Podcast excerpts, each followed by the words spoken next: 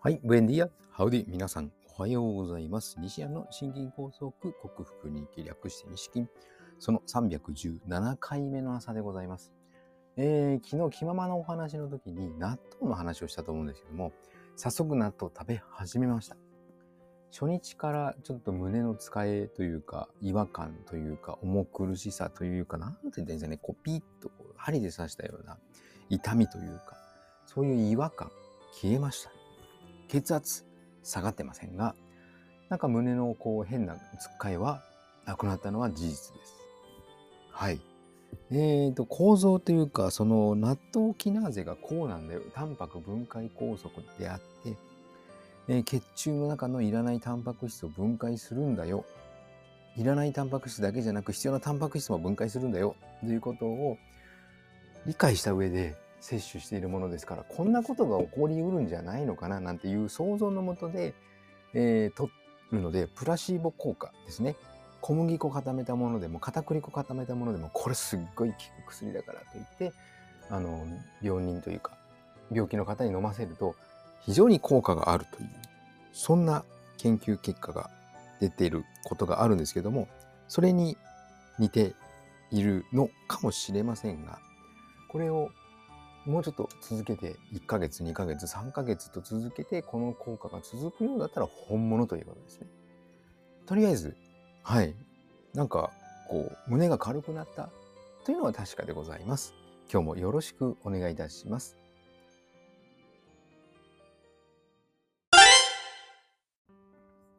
はい。改めましておはようございます。健康運動指導士、理学療法士、そして笑い療法士の西田隆です。今日のテーマは、えー良質な睡眠のために運動習慣を見直しましょう。睡眠のために運動習慣を見直しましょうというお話です。まあ誰しもがあの運動して疲れたらぐっすり眠れるっていう体験、経験はしていると思うので、運動をしましょうって言われたら、なるほどなと思ってもらえると思いますが、大体運動って三日坊主ですよね。よほどその運動が好き体を動かした時の充実感がたまらないのという方以外はなかなか続くものではないと思います。特に体を動かすの嫌いだよという方は取り掛かりすらしないかもしれません。えー、なので、こう、そのメンタリスト DAIGO さんが本で推奨しているのは、ニートレベルを上げる。ニート。あの、ニートって世の中でよく使われているニートじゃないですよ。あの、家に引きこもったりとか、ろろくに仕事しないでというような意味だと思うんですけど、えーじゃあちょっと調べてみましょうか。ニートってどういう意味だ？どういうふうに解説すればいいんだ？ニート、ニート。ニートとは？ニートとは？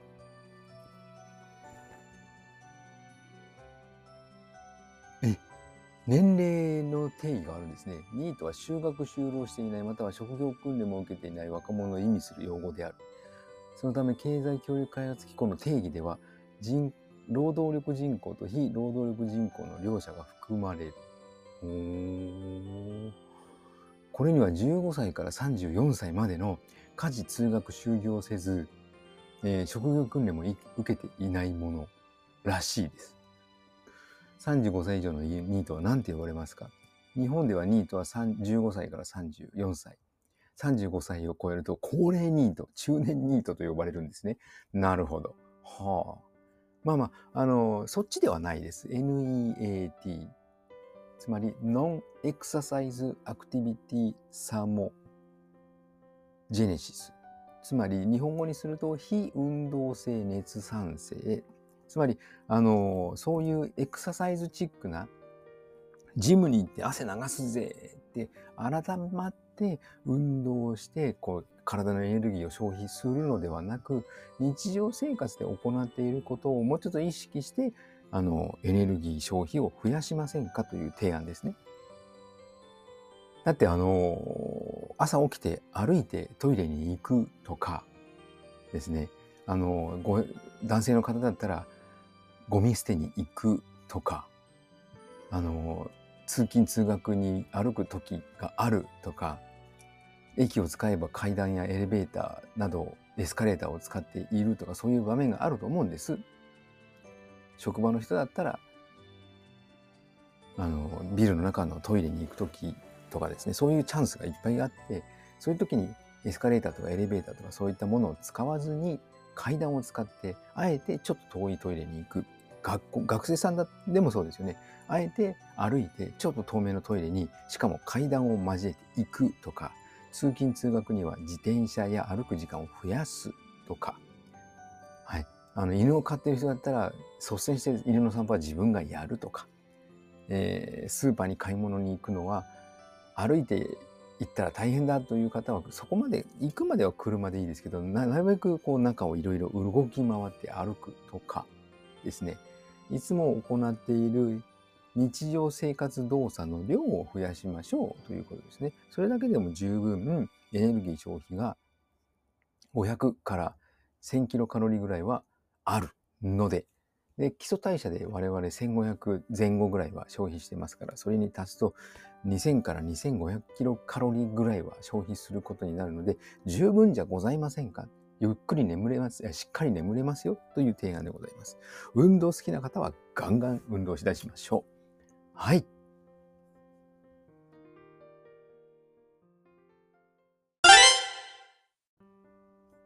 はい、お送りしてきました西矢の心筋梗塞克服に記略して西筋は健常者や、子どもたちに運動パフォーマンスの向上と健康の促進を運動指導と栄養指導の両面からサポートする健康運動指導士心身に障害を負ってしまった方々に医学的リハビリテーションを施す理学療法士そして癒しの環境を提供し安心安全なほっこりした笑いを引き出して平和をもたらす笑い療法士として活動する私西田隆がえー、2021年だったかなに1回だけ打ったワクチンとワクチンを多数複数回接種している方々に囲まれて仕事をしているというそういった状況によって発症したんじゃないかと思われる、えー、心筋梗塞のような狭心症のような症状原因不明循環器病院を受けても